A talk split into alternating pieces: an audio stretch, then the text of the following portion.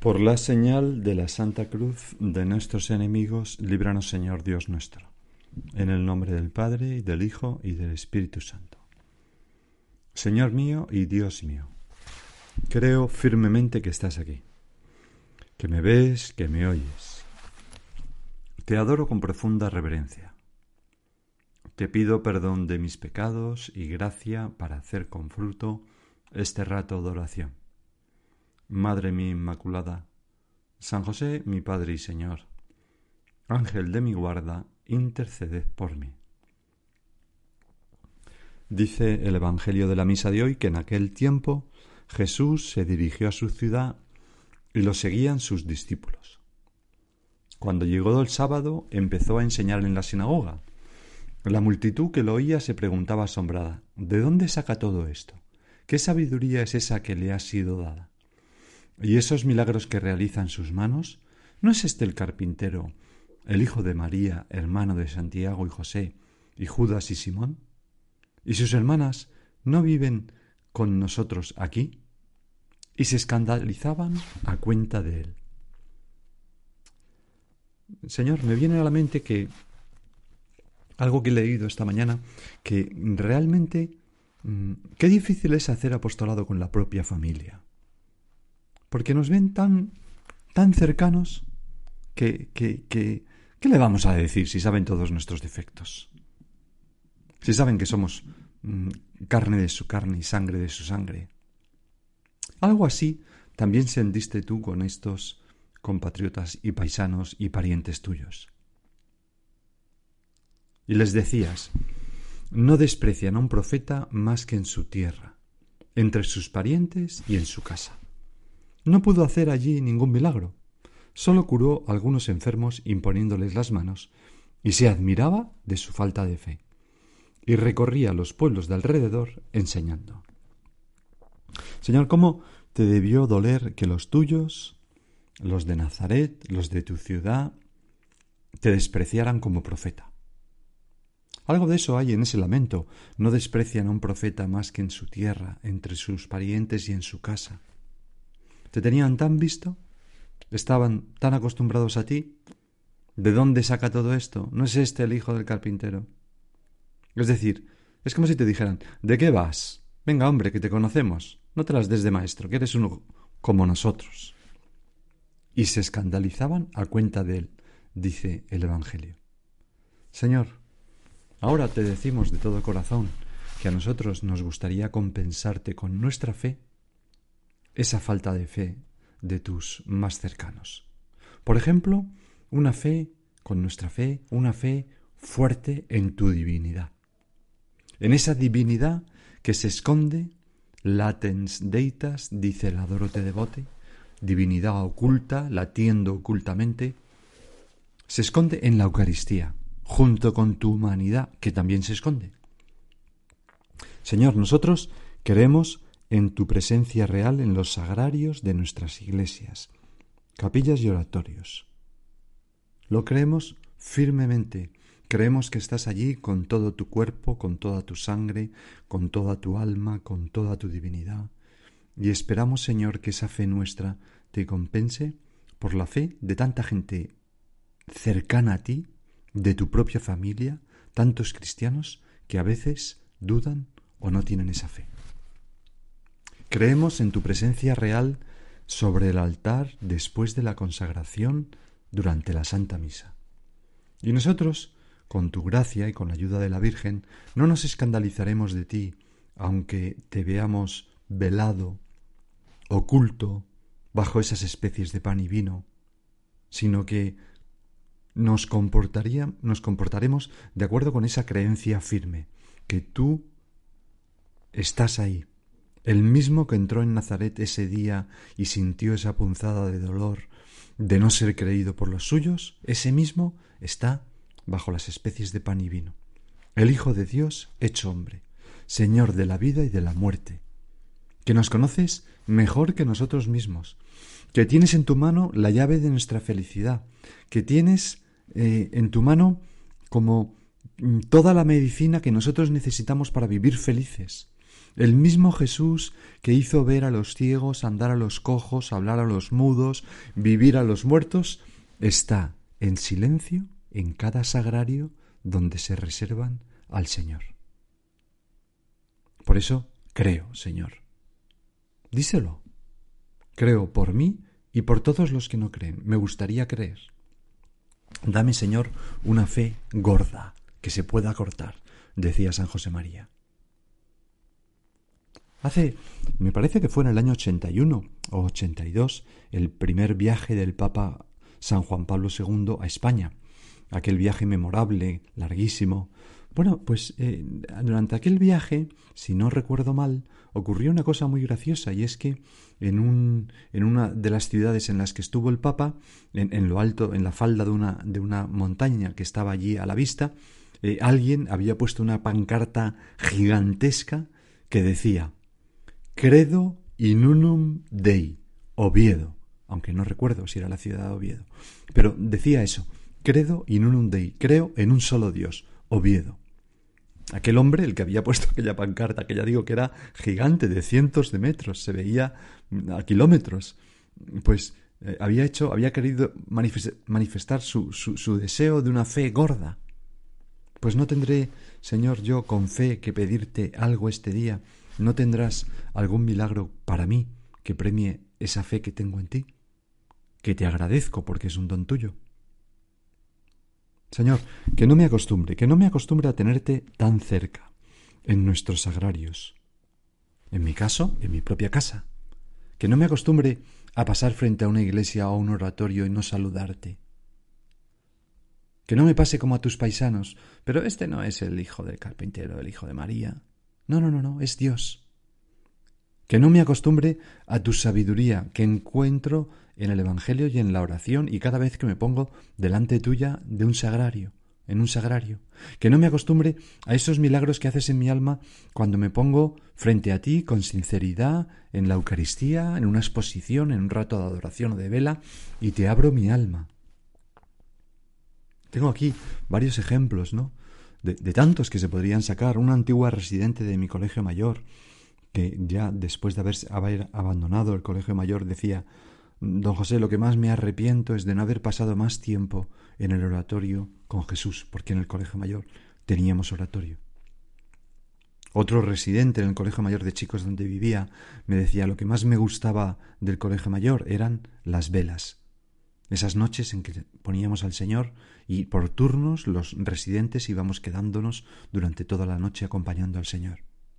Ahí es donde yo he tenido la experiencia más fuerte de Dios o otro, otra residente que, que se fue a, eh, a, a, un Erasmus y estuvo todo un año fuera y a la vuelta me decía, he hecho todos los días la oración en un oratorio de, en una capilla de la universidad donde he estado, que tenía el Santísimo permanentemente expuesto, y me ha cambiado, me he hecho amiga de Jesús. Pues yo sé, Jesús, que tú estás deseando imponer tus manos y curarme, hacer milagros en mi alma, pero necesitas de mi fe. Que venga a verte en el sagrario. No sea que puedas lamentar también de mí eso mismo. No pudo, que se dice en el Evangelio de hoy, no pudo hacer allí ningún milagro, solo curó a algunos enfermos, imponiéndole las manos, esas manos maravillosas de Jesús, ¿verdad? Que curaban, y se admiraba de su falta de fe.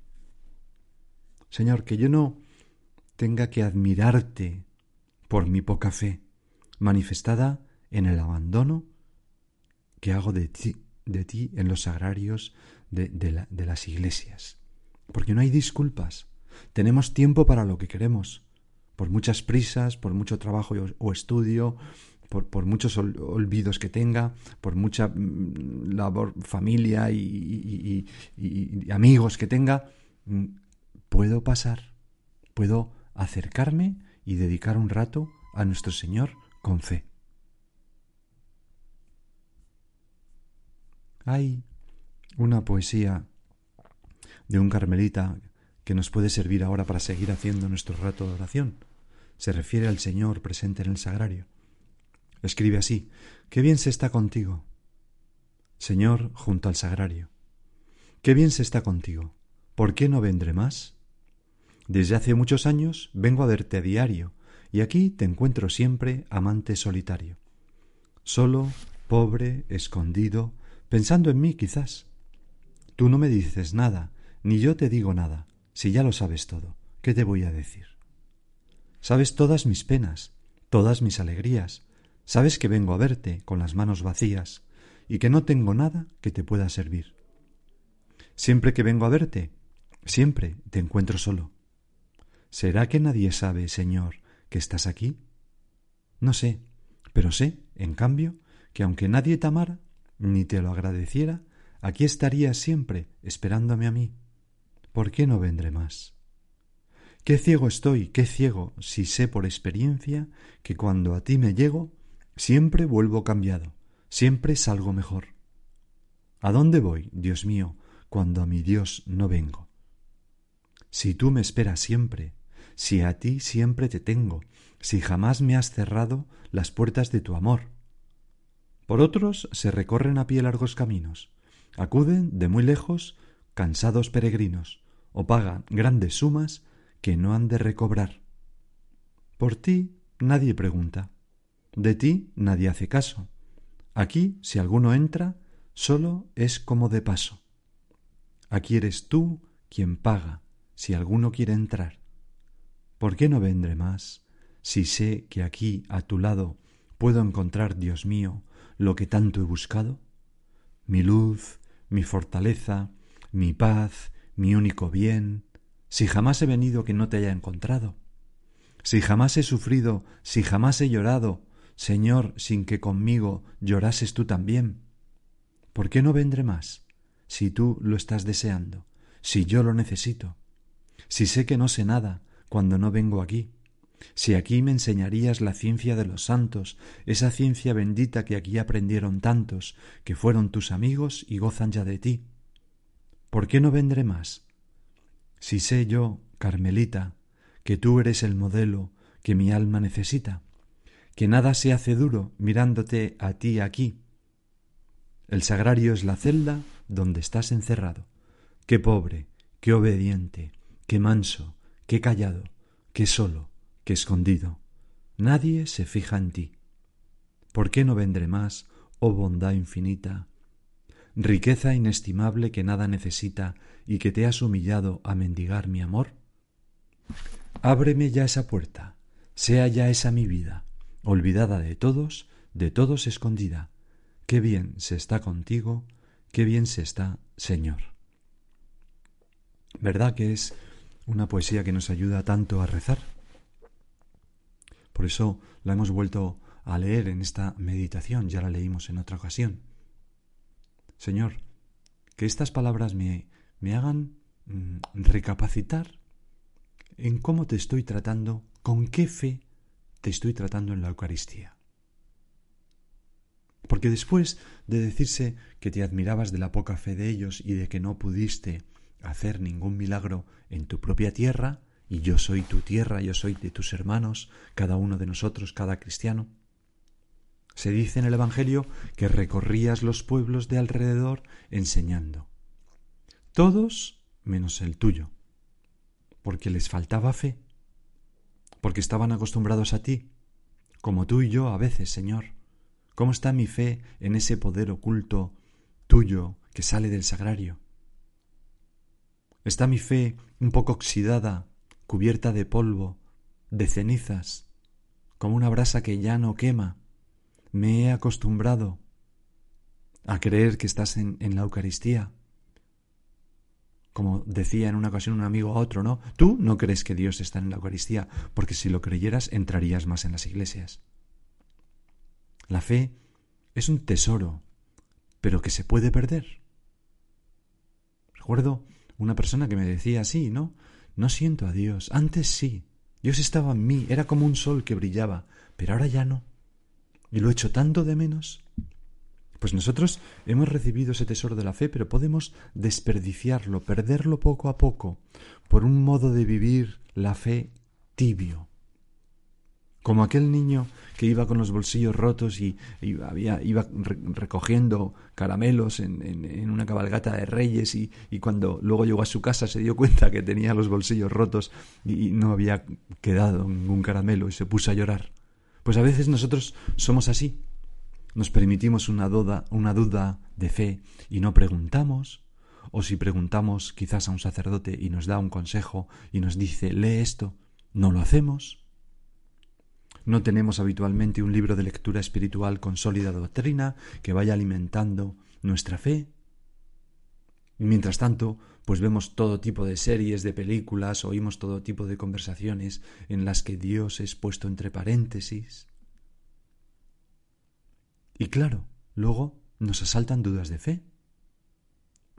O quizás no vivimos de acuerdo con la fe un día y otro, y un día y otro, y un día y otro.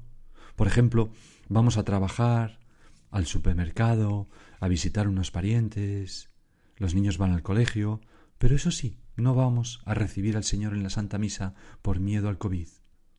Y oh sorpresa, nos encontramos que pasa el tiempo y los bolsillos se nos van vaciando de fe. Señor, ayúdanos a, a vivir de fe, de fe en ti, en tu presencia en la Eucaristía. Porque si yo creyera eso, ¿A quién iría sino a ti para pedirte ayuda? También para la pandemia. Hemos de cuidar la fe. Es una cosa muy difícil de recuperar. Porque no es algo solamente que Dios nos da. Ayer vinieron unas niñas en el colegio y me decían, ¿qué significa que, la fe es voluntaria?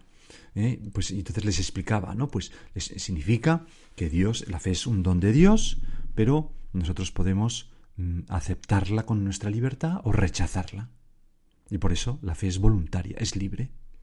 Dios, que te creó sin ti, no te salvará sin ti. Y, requiere, pues, una actitud de nuestra parte para alimentarla. ¿Y qué es lo que alimenta la fe? Lo que más alimenta la fe, el alimento imprescindible para que la fe no muera, pues la Santa Misa los domingos. Benedicto XVI ponía aquella imagen maravillosa del cordón umbilical que une al niño con la madre y donde recibe todo lo que necesita. Y dice, si el cordón umbilical se deteriora, se rompe, la fe se debilita y acaba muriendo. Hemos de ejercitar la fe también. ¿Dónde la ejercitamos? Pues sobre todo en la oración en la oración, eh, con, con, con fe, recurrir muchas veces a Dios. También necesitamos ejercitarla dando testimonio de ella. Significa no renegar de nuestra fe, no callar, no disimular nuestra fe. Recuerdo haber oído como un chico, al salir del colegio, un colegio cristiano, pues le, explicó eh, eh, que había sido su preceptor, que dice, mira, ahora cuando vayas a la universidad encontrarás gente que piensa de un modo muy distinto a ti. Mm, no pasa nada, tú puedes estar allí como, como pez en el agua, pero eh, llegará un momento en que te darás cuenta de que tienes que dar testimonio de tu fe y no renegar de ella. Y si no lo haces, acabarás perdiendo la fe. Y entonces aquel chico, pues efectivamente, pasó el tiempo en la universidad, conoció gente muy distinta y contaba el chico que en una ocasión, pues estaban varios amigos y empezaron a atacar salvajemente al Papa, a la Iglesia Católica, etcétera, etcétera. Y él empezó a acordarse de esto, de esto que le habían dicho, ¿no? Dijo, ha llegado el momento, o hablo o pierdo la fe, pero al mismo tiempo le costaba mucho, total, que tuvo unos minutos de vacilación hasta que ya por fin se arrancó de una manera casi como, como hablando en voz alta, desproporcionadamente alto y con demasiada fuerza, se hizo un silencio sepulcral y, y, bueno, pues ya contó, ¿no? No es verdad esto que estáis diciendo, esto es así, yo lo sé de buena tal, tal, tal, y empezó a explicar y estuvo un buen, un buen rato hablando, ¿no? Bueno, la historia acaba bien porque aquellos amigos suyos le dijeron, oye, no sabíamos que era tan importante para ti, casi nos convences, ¿no? Como a San Pablo. Pero, y él se fue feliz y contento. Pues ejercitar la fe es no disimularla. Y además protegerla. ¿Protegerla de qué? Pues del aburguesamiento, de la frivolidad, del consumismo, de la sensualidad, todos esos espinos que en la parábola del sembrador ahogan la semilla de la fe. De hecho, dice Santo Tomás, cuando habla de la lujuria, que, que tiene como, varias hijas. Y la primera hija, o consecuencia, o que se deriva del pecado de la lujuria, la primera hija que pone de la lujuria es la ceguera mental. Ya no vemos las verdades de la fe, mm, estamos como ciegos. Es como una persona que vaya en un coche con los cristales llenos de barro. Pues no ve la carretera, y puede decir, no tengo fe en que haya carretera. Bueno, pero el problema es que tiene los cristales sucios, la carretera está ahí. No es que no tengas fe, es que la tienes oculta por esa porquería. Pues a veces esos espinos del aburguesamiento, la frivolidad, el consumismo, la sensualidad, el materialismo, el orgullo, todos los pecados en realidad, ¿verdad? Pues ahogan la semilla de la fe, nos impiden verla. ¿Cuál es la solución? Limpia los cristales. Una buena confesión. Verás cómo empiezas a tener fe. Vamos a acudir a María, siempre junto a Jesús, siempre junto a Jesús, siempre junto al sagrario. La primera que está adorando a Jesús es nuestra Madre la Virgen, de algún modo misterioso, y nos dice nada más entrar, haced lo que Él os diga. Y ahora sigue tú por tu cuenta.